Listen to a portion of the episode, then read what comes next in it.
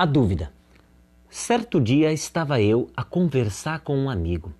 Falava para ele das dúvidas que me afligiam, as inquietações que ecoavam dentro de mim. Falava para ele que a cada resposta que eu obtinha, mil dúvidas surgiam, que minha poesia desconstruía dia a dia minha prosa, minha razão.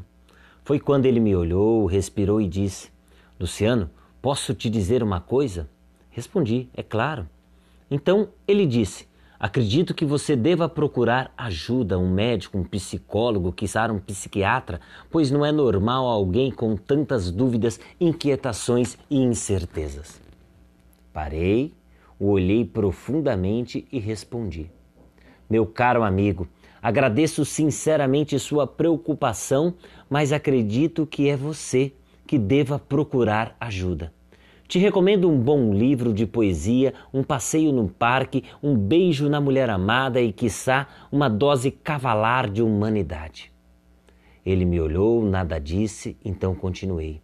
Mais grave que minhas dúvidas, inquietações e incertezas são sua razão concreta, sua prosa científica, pois aquele que deixa de indagar, que vive de certezas, morre aos poucos perde o gosto humano pelo desconhecido, não conhece borboletas por ter nojo de largatas.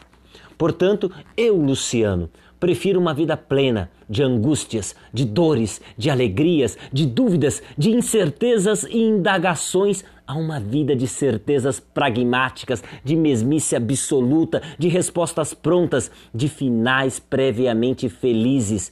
Ou seja, mais que chegar pura e simplesmente a felicidade, prefiro caminhar, buscar, tropeçar. Aliás, um sábio já falou que a felicidade humana está na travessia e não no fim da estrada.